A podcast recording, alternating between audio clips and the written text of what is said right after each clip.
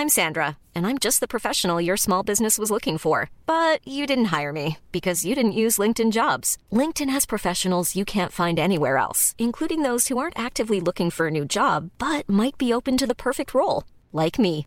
In a given month, over 70% of LinkedIn users don't visit other leading job sites. So if you're not looking on LinkedIn, you'll miss out on great candidates like Sandra. Start hiring professionals like a professional. Post your free job on linkedin.com/people today.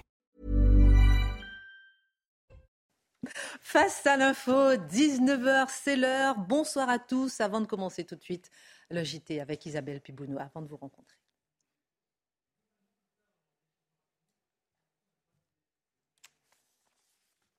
en panne. Il se passe plus rien. que je suis à l'antenne et Bah que oui. tout a changé. Ce ah. n'est plus le JT avant le sommaire, c'est le sommaire avant le JT. Ah. Sommaire, On a le tiers, ça commence maintenant, on l'a tiercé dans le désordre. c'est ça l'effet vacances. Le sommaire, c'est parti. Les vacances d'été sont passées, le paysage politique est bel et bien bouleversé. La rentrée politique rime avec une gauche plus radicale que jamais. Lutte contre les avions privés, piscines privées, même l'organisation de ses propres barbecues. La gauche radicale est-elle en train de s'installer, s'imposer? L'édito de Mathieu Bocoté. C'est une rentrée scolaire surréaliste cette semaine alors qu'un nombre record de postes non pourvus au concours enseignant souligne la crise des vocations. En quoi les pistes du gouvernement pour abaisser le niveau de recrutement et augmenter les salaires des débutants peuvent-elles résoudre le problème? L'analyse de Guillaume Bigot. Alors qu'Emmanuel Macron vient d'effectuer une visite en Algérie, quels enjeux géopolitiques, économiques, sociétaux de ce déplacement? Réussite ou humiliation? Entre le Banfou, écourté à Oran et les discussions pour augmenter les livraisons de gaz à la France, que retenir? Le décryptage de Charlotte Dornelas. Peut-on espérer une réconciliation entre la France et l'Algérie? Marc Menon s'arrêtera sur l'émir Abdelkader. Est-il un symbole ou une épine dans la mémoire coloniale française en Algérie? Que dit son parcours des relations France-Algérie? Est-il un modèle de tolérance, modèle de réconciliation? Euh, Marc Menon raconte. Et puis entre les viols, les rodéos meurtriers, les agressions à plusieurs dans toute la France, et malgré la présence de Gérald Darmanin sur tous les fronts, cet été est-il encore l'été de l'ensauvagement ou celui d'une volonté d'invisibilisation de la violence? Et par qui? Cette violence est-elle une instrumentalisation de l'extrême droite? L'édito de Mathieu Boccoté.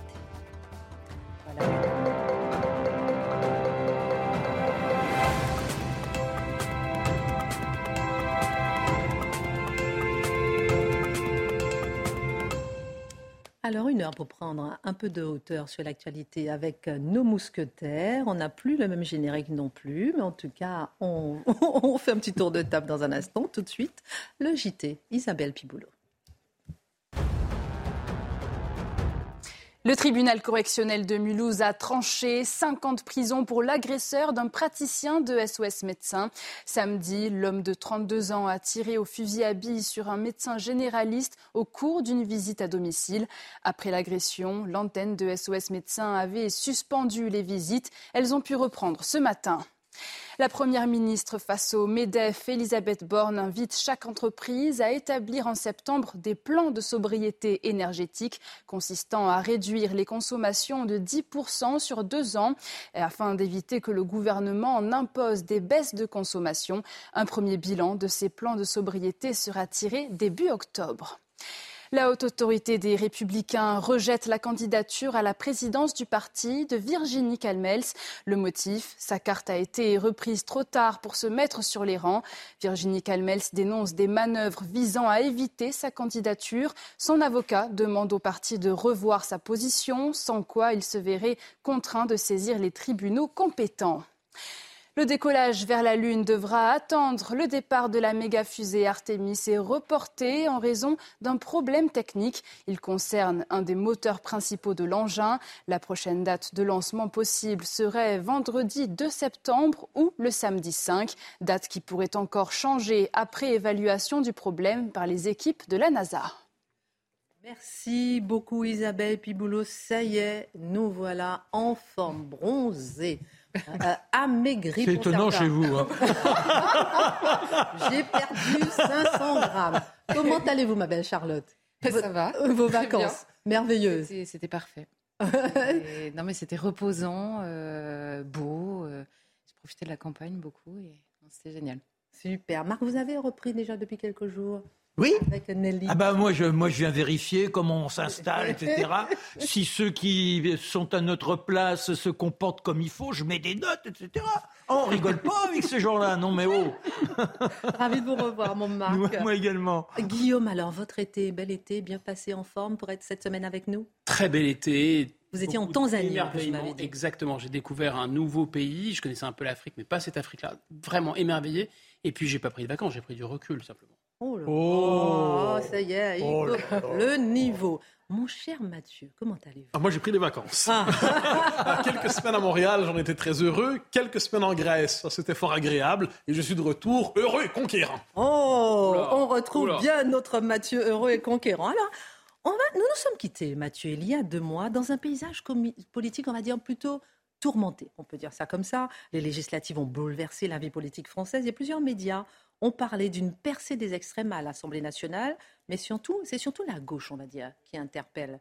Et hier, Jean-Luc Mélenchon, qui n'est plus député, autant le rappeler quand même, faisait sa rentrée politique sous la bannière de l'anticapitalisme. Tout ça vous inspire?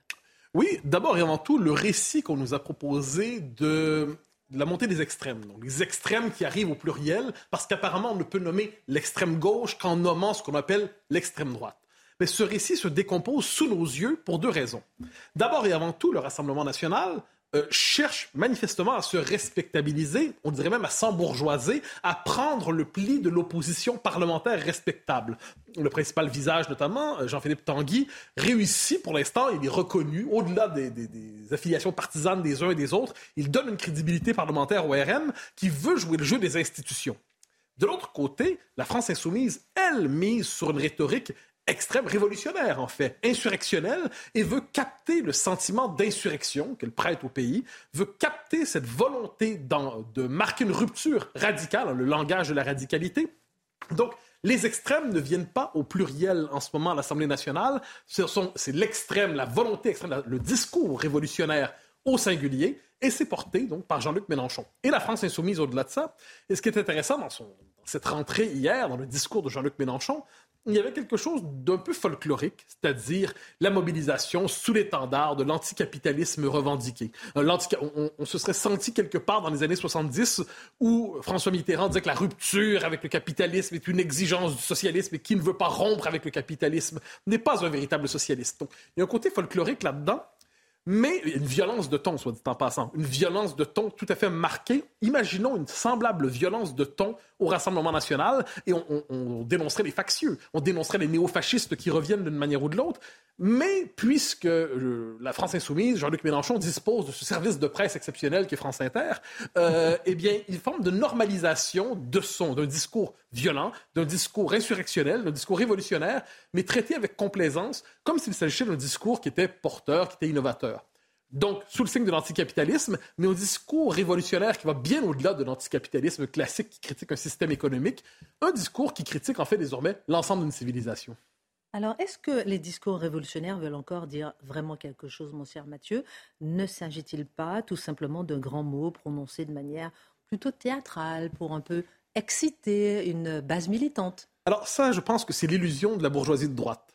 C'est-à-dire la bourgeoisie de droite aime se dire ces gens-là vont prendre de la bedaine, ces gens-là vont vieillir, ces gens-là vont avoir un compte en banque qui va gonfler au même rythme que leur ventre, et un jour ils deviendront, ils deviendront simplement des gens plutôt Mathieu normaux. de retour. Mais, mais, mais, mais, le fait est que c'est la grande erreur historique de la droite de ne pas prendre au sérieux la gauche radicale, qui elle est très sérieuse, qui elle pose un programme, pose un diagnostic, utilise un vocabulaire, utilise un ton, présente l'adversaire comme un ennemi, en appelle à en finir avec lui, un discours presque de guerre civile. Et il faut prendre au sérieux des gens qui sont tout à fait sérieux dans leur volonté d'en finir justement avec notre civilisation. Et je prends en témoin ici euh, la figure classique de la gauche radicale aujourd'hui, la figure nouvelle et classique tout à la fois, c'est euh, Sandrine Rousseau qui propose dans un petit livre sur l'androcène, hein, je reviens là-dessus, un nouveau visage de la révolution, une nouvelle manière d'être anticapitaliste.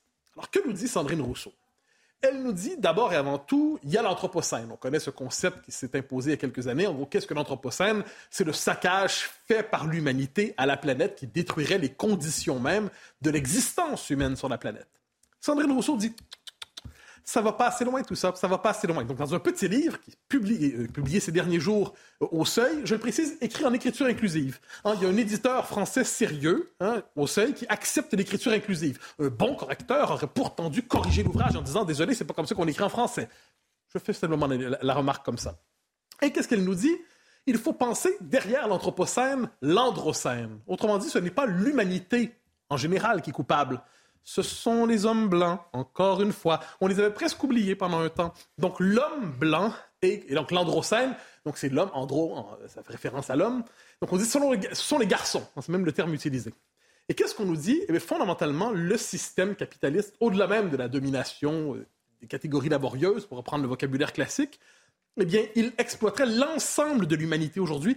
Il écraserait dans l'intimité l'ensemble du vivant. Il écraserait, je dirais, du coquelicot à la coccinelle, au, courant d'air, euh, aux forêts, aux montagnes. Et l'être humain aussi, ce serait une entreprise générale d'asservissement de l'humanité. Je cite un exemple, euh, je cite un passage, par exemple, où on nous dit, euh, faut que je retrouve le passage exact, ah oui, un système de domination qui aurait arraisonné le vivant, qui aurait colonisé l'existence dans toutes ses dimensions. Par exemple, aussi en créant des catégories artificielles. Le système qu'on combat, hein, quand on est à gauche maintenant, on nous dit pas mal ça. En favorisant et en normalisant, par exemple, l'hétérosexualité, on distingue les deux sexes, politiques et sociaux. Et de ce point de vue, on distingue aussi, on s'oppose aussi à la distinction entre la nature et la culture. Donc la distinction entre l'homme et la femme, c'est un produit du capitalisme. Et si on veut vraiment aller jusqu'à la fin de la lutte contre le capitalisme, il faut abolir la distinction entre l'homme et la femme, mais aussi entre la nature et la culture. Et probablement, pas seulement probablement, dans les faits, entre l'être humain et le, vivant en général. L'être humain n'a plus un statut particulier dans la création, dans l'ordre du monde. L'être humain, c'est une nuance de vivant, probablement la plus toxique qui soit. Donc, on doit s'en délivrer. Et je retrouve ce passage qui est magnifique.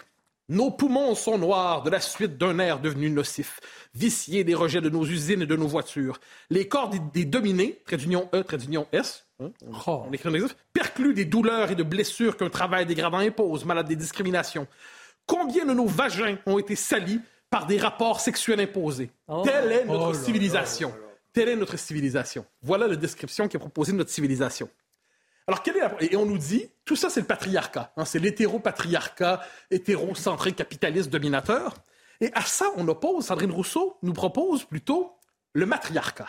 Le matriarcat qui est une société véritablement, et là, qui est l'envers de l'horreur patriarcale et capitaliste. Et elle nous dit, beaucoup s'inspirent du fonctionnement multiséculaire des sociétés matriarcales, qui, loin d'être d'une image inversée du patriarcat, sont dans le monde entier des sociétés d'égalité et de partage entre les sexes. Elles ignorent l'idée de domination comme le régime de propriété privée, à l'instar des Iroquois d'Amérique du Nord, où chaque village est autosuffisant, autonome, égalitaire, et où toute décision politique se passe de la violence, ainsi de suite. Donc, soyons clairs, hommes méchants, femmes gentilles. Le mal dans la création est porté par l'homme. La, figure rédemptrice, elle est féminine, et elle n'est pas seulement féminine, ce sont tous les exclus. Donc, par exemple, Sandrine Rousseau, dans cet ouvrage, nous dit les queers, nous dit les non-binaires, nous dit toutes les minorités possibles doivent se fédérer dans un grand mouvement révolutionnaire pour en finir justement avec société patriarcale qui serait le néocolonialisme contre lequel on doit lutter.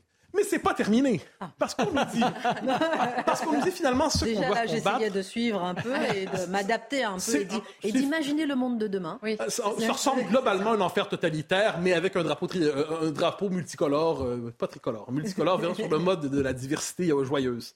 non, ça, ça il y avait aussi une guerre contre le privé. Ça, c'est intéressant. La vie privée. La vie privée, c'est mal, parce que le privé est politique. Donc, on nous dit on doit lutter, là, c'était un peu la controverse de l'été, on doit lutter contre les avions privés. OK? On doit lutter contre les piscines privées. Ah bon? On doit lutter contre la vie privée, finalement, parce que le privé est politique. Et tout ça culmine dans une volonté d'humilier, d'humilier ce groupe social toxique qui aurait véritablement sali la planète. Eh c'est, on connaît la, récente controverse du barbecue. Ce n'est pas une controverse insensée, parce que qu'est-ce qu'on nous dit? La viande, c'est mal. C'est des hétéro-patriarcats carnivores. Hein? C'est très dangereux. C'est associé à l'homme. Puis là, le barbecue, en plus, c'est même pas les tout puissants, là. C'est l'homme dans son pavillon de banlieue. Là, c'est l'homme ordinaire, l'homme qui se fait un certain bonheur. C'est moi qui, organise, qui organise la journée aujourd'hui. Je fais mon barbecue. Elles sont bonnes, mes côtelettes. Bon. Eh ben, ça, ça, il faut humilier cet homme et le présenter comme un dégénéré. Il y a une logique de purge sociale à travers tout ça. Il y a une volonté d'éradiquer la part de la population qui est toxique. On nous dit quelquefois quelques individus qui confisqueraient le monde à leur avantage. Mais qu'est-ce qu'on fait avec eux exactement? Faut-il en finir avec eux? Et à travers tout cela, il y a un appel à la sobriété. On nous dit comment ne pas y voir une forme nouvelle de puritanisme, des gens qui veulent contrôler probablement jusqu'à la couleur de nos caleçons. Pardon? Qui veulent contrôler jusqu'à la couleur de nos caleçons. J'ai bien entendu, mais je veux revenir sur ce que vous avez dit. Vous pensez qu'il faut vraiment prendre tout ça au sérieux? Ah oui, je pense qu'il faut prendre ça au sérieux.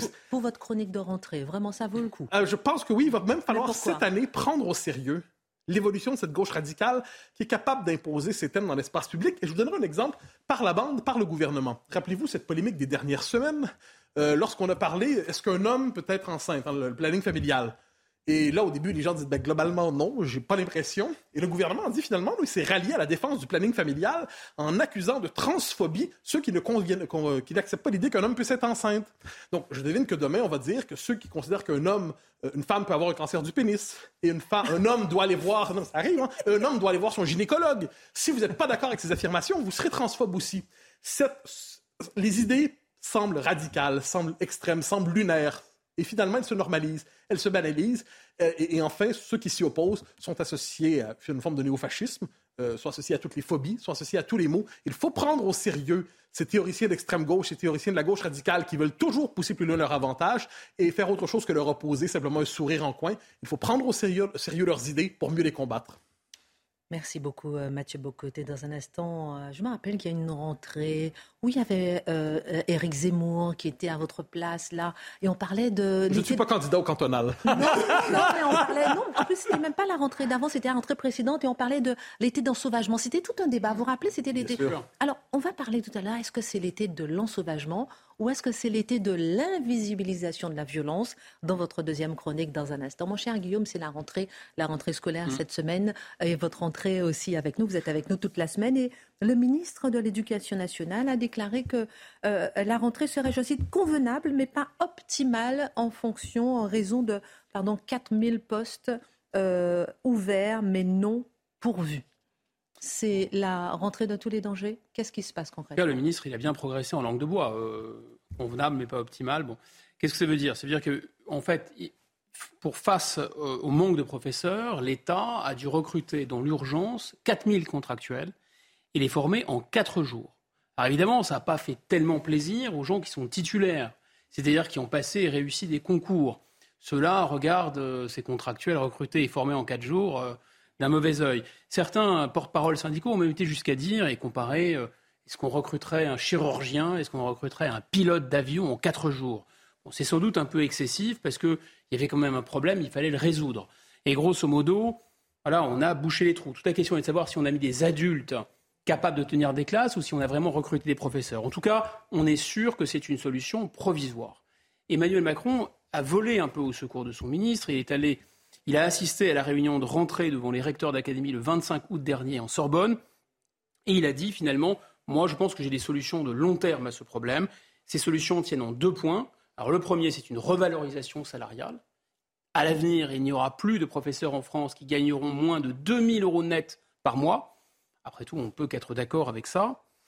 Et c'est un peu du bon sens. Et le deuxième point, par contre, est nettement plus questionnant, on va dire. Je cite le président de la République on a demandé des diplômes universitaires excessifs. Il faut assumer que des gens s'engagent dès le bac dans ce beau métier. Autrement dit, avec le bac, on pourra pas directement exercer le métier d'enseignant, mais on pourra dorénavant sans doute passer des concours pour devenir enseignant. En tout cas, c'est ce qui se dessine. Alors, en proposant à la fois d'augmenter euh, euh, les enseignants euh, débutants et d'abaisser le niveau minimum académique requis pour les recruter, est-ce que le président cherche vraiment à résoudre le problème à la racine, à la base? En tout cas, Emmanuel Macron se souvient sans doute de 2008 et que le problème du recrutement des enseignants s'est un peu cristallisé en 2008. Pourquoi en 2008 Parce qu'à ce moment-là, l'Union européenne a demandé à, harmoniser, a demandé à la France à harmoniser le niveau de recrutement des enseignants pour qu'il soit comparable en France à ce qu'il était en Europe. et donc à arriver à un niveau de master, d'où on parle masterisation. Donc à partir de, avant 2008, on pouvait avoir un bac plus 3, une licence, et se présenter à l'agrégation au CAPES. À partir de 2008, il a fallu avoir un bac plus 4. Et comme il n'y a pas eu en même temps de revalorisation salariale, comme il y avait un an d'études en plus sans être rémunéré, et comme par ailleurs, à un niveau bac plus 4 master, il y avait davantage de concurrence pour exercer d'autres professions, surtout dans les emplois de professeurs qui manquent, c'est-à-dire des, des profs professionnels ou des profs dans les domaines scientifiques, alors, dès 2011, on a eu un effondrement des candidatures au concours pour devenir prof. donc la solution que préconise Emmanuel Macron semble assez radicale. Effectivement, on va diminuer, donc rectifier ce problème. On avait élevé le niveau, ça a, posé un problème. On va baisser le niveau et simultanément monter la rémunération. Mais on peut, on peut imaginer, on ne connaît pas encore les contours de cette réforme qui vient, que c'est à la fois la durée de formation, le niveau de formation pour rentrer, mais le niveau de formation de sortie. On ne va pas être recruté au niveau du, on ne va pas devenir professeur quand on a un bac. On va pouvoir rentrer dans un processus pour être formé à être professeur. Et donc, sans doute, il y aura un niveau bac plus 3 pour être professeur. Donc, la durée sera plus courte. Aujourd'hui, c'est bac plus 4 minimum, bac plus 5, si on compte l'IUFM. Et puis, le contenu de la formation va sans doute changer. Aujourd'hui, un professeur, classiquement, il va, prof de maths, prof de littérature, prof d'anglais, il va à l'université, il se forme dans sa discipline, il acquit une certaine maîtrise dans sa discipline, et puis il se porte candidat à un concours, il réussit ce concours, et ensuite il est formé à la pédagogie. Donc il y a 80% de sa formation qui est la formation dans une discipline, et 20% à la pédagogie à la pédagogie. Et là, probablement, si on se fait un peu l'avocat du diable pour défendre ces projets de réforme, ça va sans doute inverser les proportions, en tout cas modifier les proportions. Formation plus courte, on imagine que les professeurs seront moins spécialisés, maîtriseront moins un domaine. Donc ce seront davantage des professeurs polyvalents. Alors, comme au Danemark, vous avez des professeurs qui ont à la fois des profs de maths et des profs de gym. Quand il y a des professeurs qui manquent, évidemment, c'est plus pratique. Deuxièmement, eh bien, compte tenu des problèmes de discipline, d'attention des élèves dans les classes, le fait qu'ils soient mieux formés à la pédagogie, qu'ils soient devenus des spécialistes un peu de la transmission des connaissances, bah, ça pourrait peut-être améliorer le tableau. On va leur demander demain, d'ailleurs, parce qu'il va y avoir une autonomie des, établissements, des projets, des initiatives, ils vont devenir euh, des coachs en quelque sorte. Voilà, donc c'est vraiment une autre philosophie complète. C'est vrai qu'on se pose beaucoup de questions devant les problèmes de pénurie de personnel et vrai que ça entraîne toute une succession de questions. Et justement, est-ce que ces mesures risquent de résoudre ou bien d'aggraver le problème? C'est la question qu'on a envie de se poser en voyant tout ça. Bah, ça dépend de quel côté on se place. Si on se place du côté de, disons, d'un problème managérial, technique, statistique même, euh, ça va résoudre probablement le problème de pénurie de ressources humaines. Il va y avoir suffisamment de profs parce qu'ils euh, euh, seront mieux payés et moins bien formés. Mais si on se pose le problème de la question de la crise des vocations, et vocation, c'est un terme très éclairant, parce que vocation, c'est un terme à l'origine religieux, on est appelé à. il faut sans doute se rappeler qu'en France, les métiers de vocation, les militaires, les policiers, ils ont à voir un peu avec l'ancien régime. Les militaires et les policiers sont les héritiers, par exemple, de la noblesse. Et donc, ils ont un prestige, ils ne sont pas très bien payés, mais ils ont un prestige et un statut social. Les enseignants et les médecins, pendant longtemps, la médecine et la transmission des connaissances, c'était le fait de l'Église. eux, ce sont les héritiers des clercs. Donc, ils ont une mission quasiment sacrée. Alors j'exagère à peine. En réalité, quand vous vous souvenez de cette formule de, Victor Hugo, qui est magnifique, qui dit euh, Ouvrir une école, c'est former une prison. En très longtemps, en France, on a moins bien payé les profs, mais ça marchait quand même, mm. parce qu'il y avait une mission sacrée. Parce que quand on a une mission aussi importante mm. que d'élever le niveau des élèves qu'on a devant nous, mais en plus d'élever le niveau de la patrie et voire d'élever le niveau général de l'humanité, on est très motivé. Et on pourrait dresser un parallèle entre la crise de recrutement des prêtres. Est-ce qu'en augmentant le traitement des prêtres, on recrutera plus de prêtres? Ben Non, si les gens n'ont plus la foi, c'est parce que les payez davantage qu'ils vont venir davantage. Et donc là, il y a bien une sorte de crise, en quelque sorte, de sens. Et finalement, tout conspire dans notre société à désacraliser cette fonction de l'enseignant. Alors du numérique, bien sûr, euh, à la massification de l'enseignement, qui a massifié aussi euh, le, statut du prof, au fait l'américanisation, cette espèce de capitalisme qui fait que la valeur d'un individu, c'est combien il gagne. à cet égard, les professeurs ne sont pas très bien lotis. Le pédagogisme, le changement de méthode qui a placé l'élève au centre et donc qui a fait descendre. Le professeur, il montait sur son estrade un peu comme un, prêtre monté en chair. Là, le, pédagogisme l'a fait descendre. Et puis, la chute du niveau euh, persuade des professeurs qui sont de moins en moins efficaces, sont de moins en moins utiles. Donc, je pense qu'il y a vraiment une question de motivation, de sens. Mais la réforme qui est proposée par Emmanuel Macron, on voit qu'elle va achever finalement de, ce processus de désacralisation. Elle va l'achever pourquoi? Parce que l'autorité, autorita, c'est élevé. L'autorité, elle était due à la mission un peu sacro-sainte de l'enseignant et à son statut social, mais l'élévation et l'autorité étaient dues à la maîtrise d'un savoir. À partir du moment où le professeur sera surtout un pédagogue, je ne suis pas sûr qu'on puisse parler à nouveau de professeur dans l'avenir. Est-ce qu'on parlera de professeur ou est-ce qu'on parlera d'un coach en compétences, d'un influenceur professionnel, hmm. d'un entraîneur de talent, d'un chef de projet éducatif? Je vous laisse y réfléchir. Marc Menant, quelques secondes pour réagir, parce que vous avez été enseignant, vous êtes euh, euh, très attaché justement à ce sacerdoce de oui, mais, mais c'est. Alors, ça touche particulièrement cette profession. C'est bien aussi que vous rappeliez les prêtres, etc. Mais il y avait des engagements hmm. viscéraux qui faisaient que on cherchait pas à savoir combien on allait gagner. On avait, on avait envie d'être dans une sorte de surpassement, d'offrir à la société quelque chose de grand, de pouvoir concourir à l'élan. Comment le peuple pouvait se réaliser et on jouait un rôle essentiel. vous, êtes en train de dire que ça, cette foi, cet engagement, cette, euh, cette envie a complètement disparu. Bah, déjà, quand vous allez l'écriture inclusive, telle que tout à l'heure Mathieu nous disait, que c'est institutionnalisé, qu'on laisse passer ça, il n'y a plus le goût le goût des mots, le goût de la formule mathématique, la poésie mathématique. Ah. Il n'y a plus rien de tout ça. On est puni en étant à l'école. Alors c'est une récompense. Il suffirait de nommer par exemple notre ami Marc Je pense que ça partirait très rapidement. Oh, ça serait pas si simple. En tout cas, le goût des, mots, le goût de la pause, le goût de la pub. À tout de suite. le JT, Isabelle Piboulot. Le nucléaire ne doit pas être un objet de la guerre, déclaration d'Emmanuel Macron depuis l'Elysée. Le chef de l'État a reçu ce matin le Premier ministre polonais, l'occasion d'évoquer leurs préoccupations communes concernant la centrale nucléaire de Zaporizhia. Le site est la cible de bombardements depuis plusieurs semaines dont Kiev et Moscou s'accusent mutuellement. Paul Pogba ciblé par des tentatives d'extorsion. Une enquête est en cours. Dans une vidéo diffusée samedi, le frère aîné du footballeur évoque de grandes révélations à venir sur son cadet.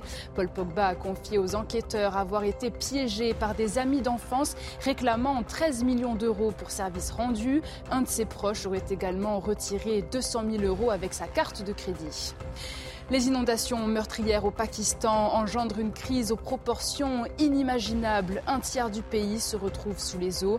Les pluies de mousson ont fait plus de 1130 morts dans le pays depuis ces huit semaines de déluge ininterrompu. Il s'agit des pires inondations au Pakistan depuis 30 ans. Merci, ma chère Isabelle. Emmanuel Macron vient de passer trois jours de visite en Algérie, une visite de travail et d'amitié, je cite, une visite qui interpelle entre le Banfoul et Comté à Oran, les discussions sur le gaz, ma chère Charlotte, ou encore le passé, les non-dits, l'histoire qui a pesé hein, sur ce déplacement. Quel bilan on peut tirer de cette visite et déjà dans quel contexte et quel but euh, s'est-il déplacé? Ah, c'est vrai que ces derniers temps, on avait entendu parler en Algérie du remplacement du français par l'anglais dans l'administration algérienne. On avait vu la délégation, vous savez, au Jeu de la Méditerranée, la délégation française se faire siffler précisément à Oran où s'est rendu Emmanuel Macron. Et on n'avait pas tellement entendu parler d'autre chose que de décisions assez humiliantes finalement pour la France. Il y a pire que ces, euh, que ces symboles, on va dire, c'est que le pouvoir algérien n'avait donné aucun signe important sur les deux sujets qui pèse lourd entre la France et l'Algérie, à savoir la question de l'immigration et la question de la mémoire, cette fameuse mémoire euh, de la guerre algérienne. Donc le, le but de cette visite, le premier but, on va dire, c'était de tourner la page de la brouille, de l'espèce de brouille qu'il y avait depuis l'automne dernier. À l'époque, Emmanuel Macron, vous vous souvenez, devant euh, euh, quelques jeunes Algériens, avait parlé euh, de la rente mémorielle du système politico-militaire qui avait la main sur l'Algérie. Ça n'était pas du tout passé là-bas en Algérie. C'est qu'Emmanuel Macron a su dire un peu ça, son contraire aussi. Et, mais le contraire n'est pas retenu par le pouvoir algérien quand Emmanuel Macron parle de rente mémorielle. Donc la tension était palpable on notera que pendant cette visite-là, il y a quand même certains sujets qui n'ont pas été abordés ou alors dans un flou artistique euh, extrêmement pratique. Et vous l'avez dit, jusque dans la rue, la tension a été, euh, euh, réelle. Alors Emmanuel Macron, on l'a vu hein, sur les images, a fait comme s'il n'entendait pas ou comme s'il ne voyait pas pour préserver la, la, bonne ambiance affichée. Mais cette tension était très claire. En revanche, pourquoi est-ce que cette visite a quand même eu lieu? Parce que du côté du pouvoir algérien et du pouvoir français, il y avait des intérêts partager à ce qu'on tourne la page, on va dire, de cette dispute. D'abord, les intérêts d'Emmanuel Macron. D'abord, il a depuis le début, et même quand il était candidat, l'ambition d'être le président qui tournera la page de cette, mmh. euh, de cette douleur euh, algérienne. On l'avait vu, il y a un enjeu extérieur, évidemment, avec l'Algérie. Il y a surtout un enjeu intérieur avec les Français d'origine algérienne, qui sont nombreux en France. Il en avait parlé dans son discours contre le séparatisme en disant le, le, le discours, le récit euh, entre la France et l'Algérie est important. Il y a un énorme enjeu, évidemment, sur l'immigration. Emmanuel Macron sait que c'est un sujet qui pèse lourd euh, auprès des Français. Alors, on a vu Gérald Darmanin se féliciter de 300 reconduites euh, à la frontière. C'est sûr que c'est mieux qu'en 2021, où l'Algérie avait accueilli 21 seulement, 21 Algériens en situation irrégulière. Mais pour information, c'est à peu près 10 000 Algériens qui rentrent de manière irrégulière chaque année. Donc 300, c'est mieux que 21. On n'est pas encore euh, arrivé. Il y a par ailleurs cette question des mineurs isolés où l'Algérie, Paris aimerait, et on le sait que l'Algérie collabore un peu mieux euh, à, l'identification de ces mineurs. Et enfin, alors Emmanuel Macron a démenti cette idée-là euh, plusieurs fois pendant son voyage, ou depuis. il y a la question du gaz, évidemment. L'Algérie est exportateur de gaz. Alors aujourd'hui, c'est 8% du gaz qu'on a en France, mais il se pourrait que ça pèse un tout petit peu euh, dans cette visite-là. Du côté algérien, très rapidement, d'abord, l'Algérie s'est brouillée avec l'Espagne diplomatiquement et surtout a, a rompu ses relations diplomatiques avec le Maroc. Donc il faut garder des partenaires quand même. Donc évidemment, la France en est un euh, historique. Il y a par ailleurs une énorme demande dans la population algérienne, notamment jeune, sur la question des visas. Or, vous savez que la France avait réduit le nombre de visas qu'elle accordait à l'Algérie, précisément parce que l'Algérie ne l'aidait pas sur l'immigration irrégulière. Donc c'est une énorme demande dans la société algérienne que le président algérien avait besoin de discuter avec Emmanuel Macron. Enfin, évidemment, l'Algérie est un partenaire en ce moment très fort de la Russie, mais le marché européen, dans un contexte de guerre en Ukraine, notamment sur la question du gaz, est intéressant aussi euh, pour le président. Euh, j'ai envie de vous demander qu'est-ce qu'il faut réellement retenir de cette visite? Mais juste avant, petite question subsidiaire. Est-ce que finalement, on regarde ce que vous dites, Emmanuel Macron passe pour quelqu'un de courageux, de vouloir, j'aime bien votre regard, mais de vouloir chercher à réconcilier, entre guillemets, de vouloir justement s'attaquer, on va dire, à, à, tout ce, à tout ce passé qui pèse entre la France et l'Algérie problème, c'est que le courage peut confiner parfois à une sorte de naïveté un peu, euh, euh, un peu désespérante. Parce que, non, mais pour se réconcilier, la, réconciliation, c'est une, une, très bonne chose. Vouloir la réconciliation, c'est évidemment louable. Seulement, pour se réconcilier factuellement, il faut être deux. Or, euh, il est un peu tout seul. Alors, justement, qu'est-ce, que, qu'est-ce qui s'est réellement passé pendant cette visite, Charles? Alors, on va faire par thème pour aller oui, oui, rapidement. dire la question de l'immigration. Oui. Alors, il y a eu une promesse conjointe. Je vous disais, par exemple, les sujets flous. Alors là, on est les deux pieds dedans. Une promesse de mieux coopérer sur la question des visas et des reconduites. Alors là, il n'y a pas un chiffre qui est donné, sauf par Emmanuel Macron. Alors, je le cite parce qu'on comprend parfaitement ce qu'il dit. D'abord, il faut avoir une politique qui permette de lutter contre l'immigration clandestine. Et il poursuit sa phrase. Et dans le même temps, nous voulons une approche beaucoup plus souple sur l'immigration choisie. Comprenez? On va ensemble lutter contre l'immigration illégale. L'Algérie va s'engager à faire des efforts avec nous et on va augmenter l'immigration légale. Voilà ce que nous dit Emmanuel Macron. Et d'ailleurs, il est le seul à, s'être engagé sur un chiffre, augmenter de 8 000 le nombre de visas étudiants pour l'Algérie. Aujourd'hui, c'est à peu près 30 000 étudiants algériens. Donc il est le seul à s'engager factuellement avec des chiffres sur la question de l'immigration. Ensuite, il y a la question sécuritaire. Il y a eu, pour la première fois depuis l'indépendance, euh, de l'Algérie, il y a eu une réunion avec les forces de sécurité algériennes et françaises autour des deux présidents, notamment euh, euh, pour la question du Mali. Vous savez qu'il y a une très longue frontière entre l'Algérie et le Mali. La France se fait sortir depuis quelque temps par notamment par Wagner, c'est-à-dire par un satellite au minimum de la Russie. Et l'Algérie étant très liée avec la Russie, c'est un sujet sécuritaire extrêmement important. La question de la jeunesse, alors là c'est intéressant, parce que euh, la réconciliation est totale entre Emmanuel Macron et le président algérien, mais on a appris que Emmanuel Macron a reçu dans une discrétion absolue quelques acteurs, jeunes acteurs de la société algérienne, qui ont eu une demande, c'est de rester anonymes. Parce qu'ils avaient peur des conséquences possibles de cette rencontre. Donc, Incroyable. voilà. Ensuite, la question de la mémoire, justement. Alors, on a annoncé la création d'une commission mixte d'historiens alors là, c'est pareil. On avait déjà eu le rapport euh, de Benjamin Stora, dont on avait parlé sur ce plateau, souvenez-vous. À l'époque, c'était déjà une décision conjointe de la France et de l'Algérie à l'issue de, la publication de ce rapport, où la France avait fait beaucoup euh, d'efforts, notamment dans la, dans la relecture, dans la lecture et dans le dépliement euh, de, cette histoire-là, comme dirait Emmanuel Macron. Et à l'époque, les autorités algériennes avaient dit c'est un rapport franco-français, ça ne nous intéresse pas, c'est pas notre problème. Et le problème, c'est qu'Emmanuel Macron, depuis quelque temps, accepte de voir toutes les blessures, on va dire, dans la guerre d'Algérie. On se souvient des pieds noirs, les harkis, euh, les, euh, les engagés même du FLN. Hein, il avait été jusque-là président français, ce qui est quand même voilà. Et il n'a pas de lecture globale claire sur ce conflit. L'Algérie n'a que ça, qu'une lecture globale. La France est coupable. Hein, il parle. Nous sommes les victimes, vous êtes les bourreaux. Point barre. Donc c'est très compliqué. ensuite, il y a la question des relations économiques. Et enfin, le gaz, on a appris que l'Algérie pourrait augmenter de 50% son exportation vers la France. Ça n'a pas été confirmé pour l'instant par écrit par les autorités algériennes, mais euh, la, patronne d'Engie était dans la délégation d'Emmanuel Macron. Donc Dernière question, ensuite un petit tour de table peut-être sur l'Algérie. Vous me donnez rapidement votre regard chacun. Lorsqu'il est question, euh, Charlotte, du dossier algérien, on retient que la mémoire. Pourquoi tient-elle une place aussi importante entre les deux pays?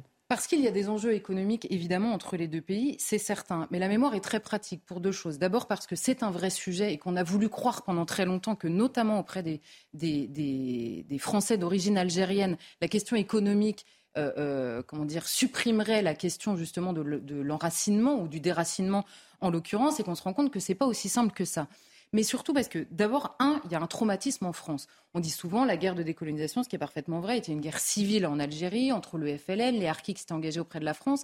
Mais à l'époque, c'était un département français. Donc cette guerre civile concerne l'histoire de l'Algérie aujourd'hui, mais aussi l'histoire de la France. Il y a des blessures un peu de tous les côtés. Alors, pas dans les jeunes générations. Emmanuel Macron, c'est pour ça qu'il pense euh, qu'il voudrait être le président qui tournera la page, parce qu'il est le premier à être né après euh, la guerre euh, en Algérie. Donc il y a d'abord euh, un, lourd dossier en France et évidemment auprès des Français d'origine algérienne qui sont très attachés pour la plupart à l'Algérie et très réceptifs à ce discours victimaire entretenu par le pouvoir algérien pour sa propre population. Parce qu'évidemment, quand vous n'arrivez pas euh, à euh, répondre aux attentes de votre population, c'est plus facile d'expliquer que la France est responsable de tout que d'assumer vous-même de ne pas arriver à tout faire.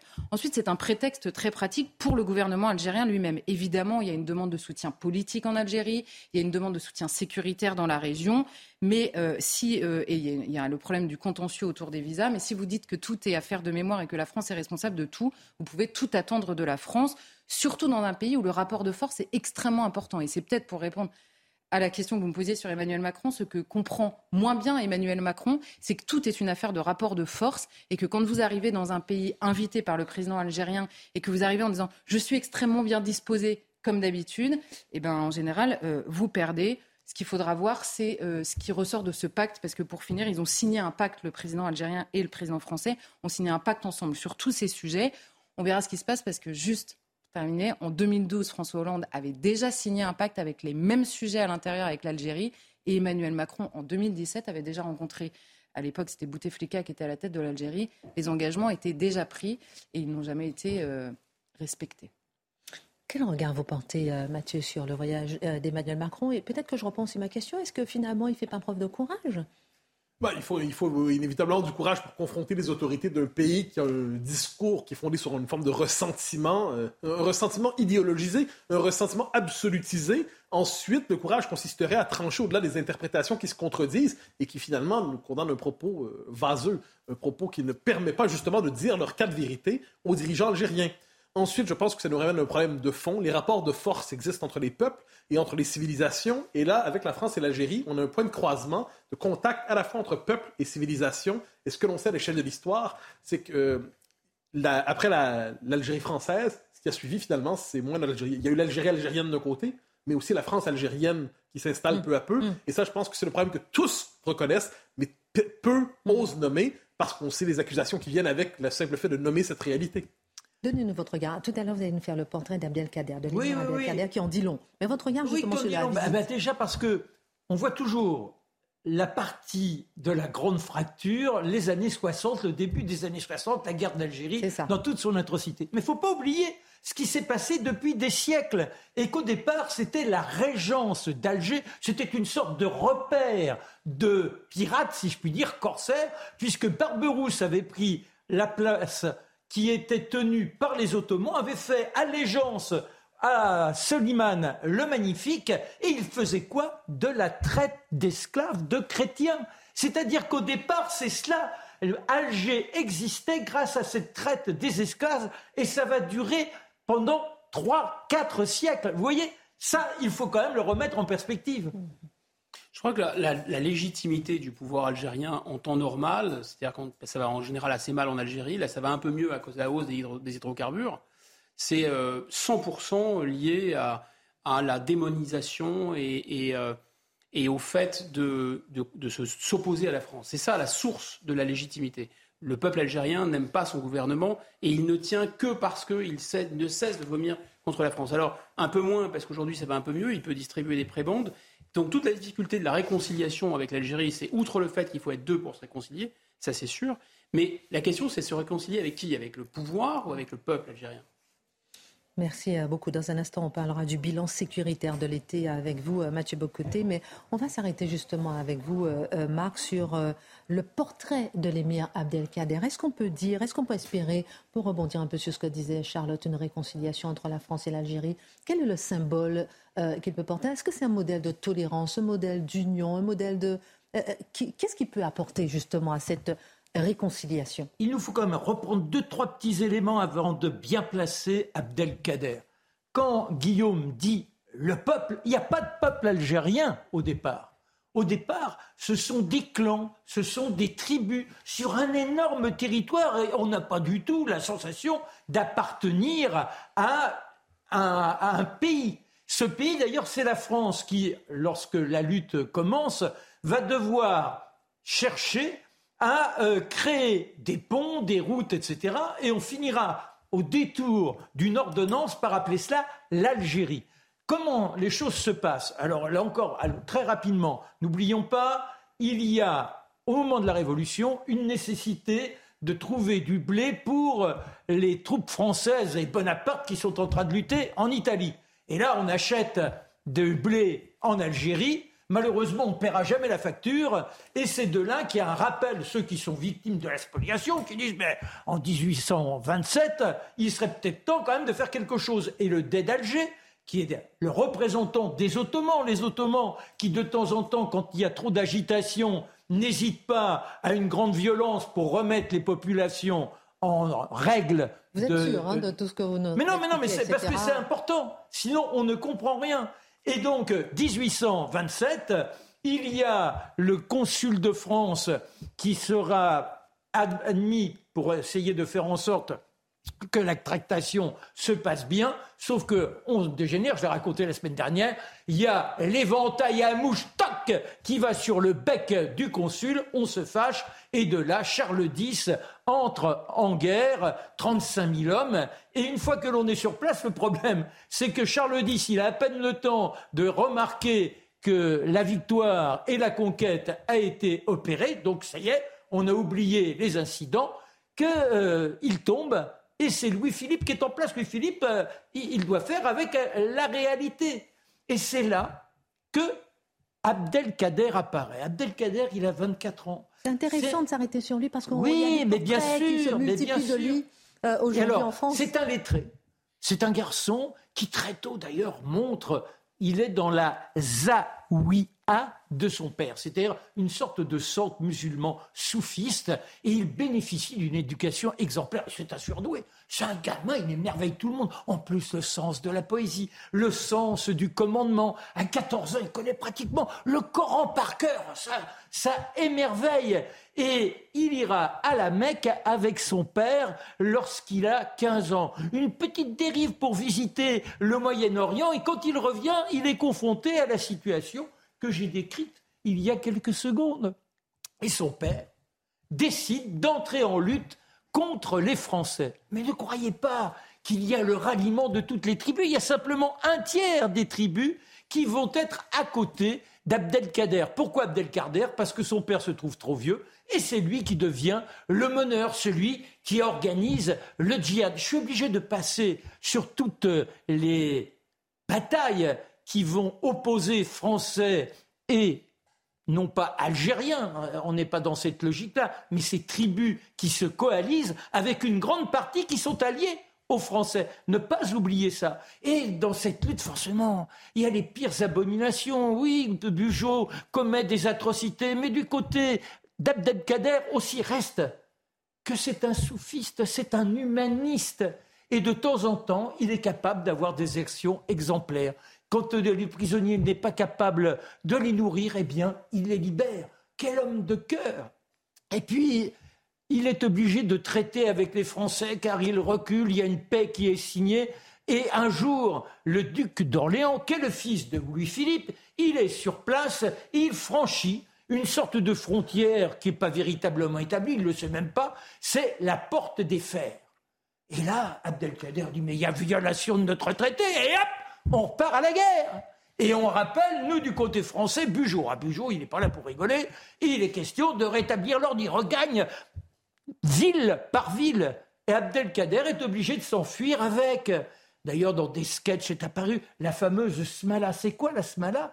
C'est 60 000 personnes qui, avec lui, sont en errance, on plante les tentes, on essaie d'avoir comme ça une sorte de, peuple qui fait unité sans avoir d'enracinement.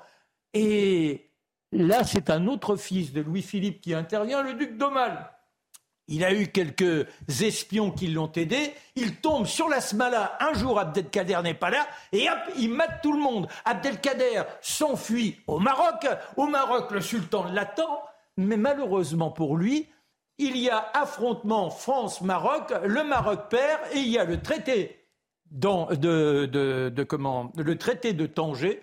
Et Abdelkader se retrouve obligé de fuir. On finit par l'arrêter, mais là encore, ce qui est incroyable, c'est que lorsqu'il se retrouve, après avoir euh, signé un accord, il se retrouve en France, on lui a promis la liberté, mais on le met en prison à Toulon. Et le gouvernement de Louis-Philippe, il tombe, on est en février 1848. Un an plus tard, à peine un an plus tard, c'est Louis-Napoléon Bonaparte qui devient président. Oh, il fait attention à ce personnage-là. Il y a toute une élite aussi. Il est tellement merveilleux, cet homme lettré, qu'on fait très attention à lui. On essaie de le bichonner. Et lorsque Louis-Napoléon fait son coup d'État, la première chose qu'il dit, eh bien, il nous faudra un royaume, un royaume arabe. Il proposera même à Abdelkader d'en être le, l'homme du trône, si je puis dire. Mais Abdelkader a décidé d'être avant tout un sage. Et on le voit, il est accueilli à Paris avec des fastes incroyables. On lui offre un cheval. Il est là lorsque Napoléon établit l'Empire. Il est à l'opéra. Tout le monde se précipite. Il reviendra à l'exposition universelle. Et il protégera également les chrétiens quand il est installé à Damas et que les Druzes ont décidé d'une sorte de génocide des chrétiens il les protège, ça lui vaut la grande Légion d'honneur, il est en fraternité avec les Français jusqu'au bout. Et... Moralité pour vous, modèle de tolérance? Modèle de tolérance, oui, fasciné à la fois par sa foi, mais également par la science. C'est-à-dire que c'est l'homme, c'est l'homme des deux civilisations, ce qui nous manque effectivement aujourd'hui. Merci beaucoup pour ce regard euh, porté sur euh, Abdelkader. Euh, des viols des vols, des rodéos sauvages meurtriers, des agressions à plusieurs contre un dans tous les coins de la France, et le tout dans un silence bouleversant. L'été, sans surprise, a rappelé à la France qu'elle vit désormais en situation d'insécurité permanente, mon cher Mathieu.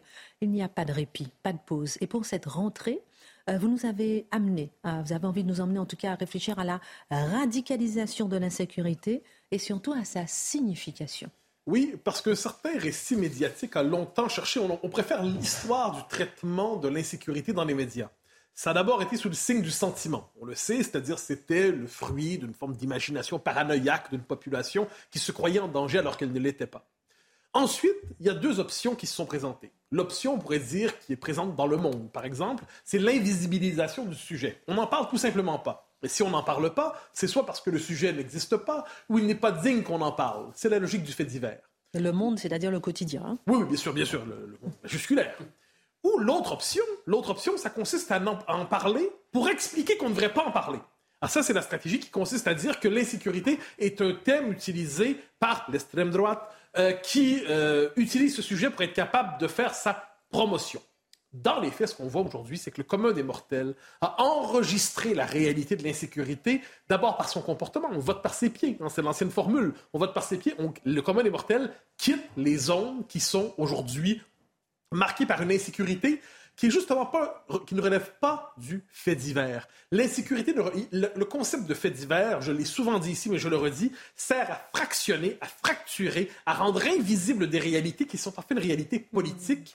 La question de l'insécurité pose une question de souveraineté. Il y a des domaines, des territoires aujourd'hui où la France n'est plus chez elle, et ce n'est pas l'absence de loi qui règne, c'est une autre loi, c'est une loi de conquête, c'est une loi de domination. il faut se soumettre à cette loi nouvelle qui s'exprime de manière violente très souvent pour, euh, en acceptant une souveraineté nouvelle qui pèse dans certains territoires du pays. L'insécurité est une question aujourd'hui de souveraineté. Chut, il ne faut pas le dire. Je m'excuse. Mais nous, on le dit. La question des rodéos a pris beaucoup de place, on l'a vu aussi. Avec raison. Encore aujourd'hui. Alors, ça se présentait d'abord sur le mode, pour certains, c'est sur le mode un peu anecdotique. Qu'est-ce que c'est que cette idée de, de s'improviser euh, avec une moto, avec une voiture, quoi que ce soit, on décide de, se prendre pour un acteur, euh, en fait, pour un cascadeur américain de cinéma. Et là, ce qu'on constate, c'est que le phénomène est en fait dépasse largement la logique festive qu'on voulait lui prêter. Ah, il ne faut pas se fier aux sociologues médiatiques, aux sociologues universitaires pour y croire, pour, pour, comprendre le phénomène. Si on lit sur le phénomène des rodéos en ce moment, parce qu'on est obligé d'y réfléchir, on nous explique d'abord qu'il y en a depuis 40 ans. Il faut s'y habituer, c'est normal, c'est comme ça, circuler, il n'y a rien à voir. Et on nous propose à la rigueur trois interprétations qu'on peut trouver dans la presse, généralement de gauche, pléonasme. Euh, alors, le premier élément, on va nous dire, c'est l'affirmation d'un pouvoir juvénile. Hein? C'est sur le site qui est ActuFR. On nous explique que ce pouvoir juvénile, donc c'est une forme de prestige, de conquête sur soi, une manière de faire le viril, une manière de faire le malin. Regardez, je fais du rodéo urbain, c'est moi le plus fort, c'est moi le plus puissant, s'il vous plaît, mesdames, regardez-moi. Donc on nous présente ça sur le mode presque une révolte adolescente sans conséquence. Deuxième manière de le présenter, c'est sur le mode festif, évidemment. Et on nous dira justement, quand la jeunesse s'ennuie, quand la jeunesse n'a pas de possibilité de s'amuser, le rodéo devient l'occasion de s'amuser, de finalement de, prendre du bon temps si on ne peut pas aller en vacances ailleurs. Troisième interprétation, et là je cite Sébastien Rocher, qui est euh, politologue, qui est sociologue, dis non criminologue, pardonnez-moi, et qui enseigne notamment à Sciences Po. Je cite c'est un défi lancé à la police parce que ces jeunes, qui sont souvent d'origine étrangère, sont parfois victimes d'humiliation, de discrimination faciès, qui est une réalité statistique en France et aussi euh, l'usage d'armes comme le LBD, inconnu du grand public jusqu'au mouvement des Gilets jaunes, mais très utilisé en banlieue. La mauvaise police éloigne les jeunes de la République. Ah, le rodéo, c'est la faute à la police. Hmm. Le rodéo, c'est la faute à la France. Hmm. Le rodéo, c'est la faute d'une société qui exclurait des catégories de la population, qui se révolterait en faisant des rodéos pour témoigner de son existence et de son besoin de s'affirmer. Hmm. Il fallait y penser. Euh, comme dirait Dimitri, tu parles Charles. Alors, là, on nous dit qu'il faut traiter la question, parce que la question des rodéos urbains est un vrai problème. Solution proposée par quelques-uns, pourquoi on ne déciderait pas de consacrer des espaces réservés au rodéo urbain? Un peu comme on a fait avec les graffitis dans les années 80, hein, c'est une vraie proposition. Donc là, il y aurait des espaces où vous pourriez aller faire du rodéo urbain sans faire de nuisance. Mais on ne comprend pas la logique du rodéo urbain si on s'imagine que les gens qui veulent faire ça veulent le faire sans nuisance. C'est justement parce que ça permet d'occuper le territoire, c'est justement parce que ça permet d'imposer son espace, ses codes, sa violence, sa présence toute puissante, et ça permet d'embêter les gens. C'est un geste de pouvoir qui s'exerce en prenant, on s'empare de l'espace public. C'est comme les crétins qui se promènent avec la musique sur les épaules comme ça, puis ils décident d'occuper tout l'espace comme si ça leur appartenait. Ben, il y a tout sonore. Ah l'espace sonore, l'espace physique, l'espace routier, l'espace public en fait. C'est la volonté d'occuper l'espace. Il n'y a aucun intérêt pour les rodéos urbains si ça ne permet pas d'embêter son prochain. Il n'y a aucun intérêt à pratiquer cela si ça ne permet pas d'en faire justement un acte de domination sur le commun des mortels à qui on impose sa loi et cette idée que je fais ce que je veux et c'est pas la police qui va me l'interdire. Alors évidemment, le parti de la gauche, je le dis, poétise aussi. On se, on se souvient de ce film dont euh, Charlotte nous avait parlé euh, au printemps. On poétise ça, ça devient des, des aventuriers, des cascadeurs aventuriers des banlieues. Dans la réalité des choses, j'y reviens parce que c'est fondamental. Le rodéo, que certains disent on va le placer à l'extérieur de la ville et tout le monde va être heureux, n'a d'intérêt que parce qu'il permet d'affirmer une souveraineté, une domination, d'expliquer je fais la loi et c'est pas la police qui va être capable de me faire fuir. Et si jamais la police me court après, eh bien je fuis. Et si la police me rattrape, c'est la faute de la police, c'est elle coupable deux fois. Et est-ce qu'on peut sérieusement lutter contre ce phénomène? J'ai vu les avions, j'ai vu les, Drones, mais je sais pas, mais est-ce qu'il y a vraiment une solution pour lutter? Il y a toujours des solutions techniques et policières à tous les problèmes. En dernière instance, on est ici devant un phénomène qui n'est pas seulement une insécurité euh, secondaire, c'est un symptôme de désagrégation sociale, c'est un symptôme de décomposition sociale profonde. Et je le redis, si c'est une question de souveraineté, comme je le crois, si c'est une question d'échec radical de l'intégration, si c'est une question, si c'est une manière de poser un défi à la société en disant vos lois ne sont plus les nôtres, nous imposons nos propres lois, nous imposons notre loi avec notre violence, avec notre manque de respect pour vos codes, en piétinant votre civisme, en piétinant votre civilité. On n'est pas seulement devant un problème de gestion policière des rodéos. Il faut, faut prendre ça au sérieux, il n'y a pas de doute là-dessus, mais on est devant un problème autrement plus profond qui exigerait, le terme était connoté dans le passé, je ne l'utilisais plus, mais là, détachons-le de toute signification politique qui relève d'une logique de reconquête. Merci euh, beaucoup, euh, mon cher Mathieu. Merci à tous, en tout cas, pour cette toute première émission. Ravi de vous avoir retrouvé ce soir. Avant, euh, on termine, et puis on va terminer avec le JT de le journal de Adrien Spiteri pour terminer à cette émission. Et puis, nous, on se dit bah, à demain. Hein. À demain. À demain. La Minute Info. À Fontenay-sous-Bois, dans le Val-de-Marne, de nombreuses inscriptions anti-police ont été découvertes cette nuit. Une quarantaine de messages trouvés à proximité du commissariat. Un véhicule de police a aussi été tagué. En décembre 2021, des tags d'insultes anti-police avaient déjà été découverts dans la ville. Dans son dernier bulletin, Météo France place cinq départements du sud-ouest en vigilance orange pour orage. Des rafales de 100 à 110 km heure sont possibles localement ce soir, ainsi que des chutes de grêle. Une équipe de l'AIEA en route vers la centrale nucléaire de Zaporizhia. Les pays du G7 préoccupés demandent la garantie de l'accès en toute liberté du personnel de l'Agence internationale de l'énergie atomique. La centrale est la cible ces dernières semaines de frappes dont Moscou et Kiev s'accusent mutuellement. Et puis, quels seront les prénoms les plus attribués aux nouveau-nés en 2023 L'officiel des prénoms a publié les grandes tendances à venir. Pour les filles, on retrouve Jade, Louise et Emma en tête. Du côté des garçons, Gabriel, Léo et Raphaël sont les grands favoris. Merci beaucoup Adrien Spiteri pour euh, ces infos. Marc, un dernier mot peut-être? Oui, pour une fois, je suis tout à fait d'accord avec Mathieu. Je suis d'accord sur la radicalisation il faut à tout prix empêcher les rodéos. Mais je pense que quand on est jeune, il y a une sorte de folie et il faut qu'il y ait une possibilité. Je veux croire à la réhabilitation d'un certain nombre de jeunes. Je dirais la folie par la société et non pas la folie contre la société. Mais une folie destructrice. Et dernier élément là-dessus, quand on l'évoquait, quand des familles, quand des familles aujourd'hui c'est pas l'État, des, des, masses, mais décident de pratiquer leur propre rodéo urbain, c'est que la norme transgressive, la norme contraire, l'opposition à la société devient la norme qu'il faut imiter pour être branché, hmm. tendance, accepté. C'est le contre-modèle qui s'impose comme norme de ce point de vue. J'ai mes réserves. De, Tanzanie, un Maasai en Tanzanie devient un homme quand il a tué un lion. Donc aucune société humaine jusqu'à la nôtre se privait de rites initiatiques où les jeunes hommes testaient leur courage. C'est évident que le rodéo urbain, c'est une volonté de rechercher un rite initiatique. Voilà, donc d'un côté le bâton, mais de l'autre côté quand même une possibilité d'expression. Messieurs, madame, on a toute la semaine. On se retrouve demain, 19h c'est l'heure. Merci à tous.